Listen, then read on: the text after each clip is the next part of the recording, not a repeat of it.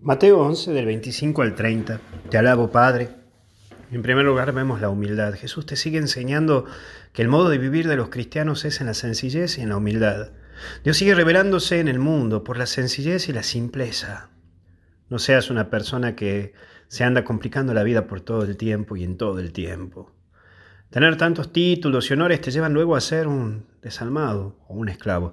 No es en todo, por supuesto, en algunos. ¿Cuántas veces Vimos personas que lo pueden tener todo, pero en el fondo son esclavos en celda de oro.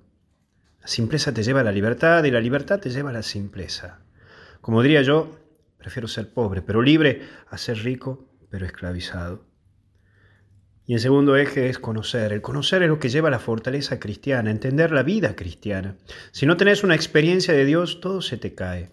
Y la misa se convierte en un mero rito de cumplimiento. Mitad que cumple y mitad que miento. Los mandamientos se convierten en una esclavitud de conciencia y la jerarquía pasa a ser una organización poderosa. En cambio, el conocer a Jesús te lleva a vivir en Jesús y eso te permite vivir la frescura del Evangelio.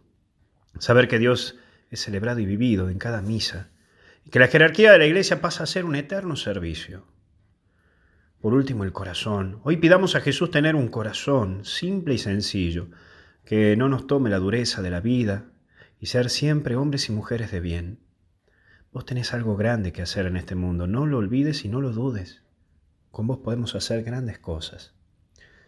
Que Dios te bendiga y te acompañe y te proteja en el nombre del Padre, del Hijo y del Espíritu Santo. Y con Jesús hasta el cielo no paramos. Cuídate.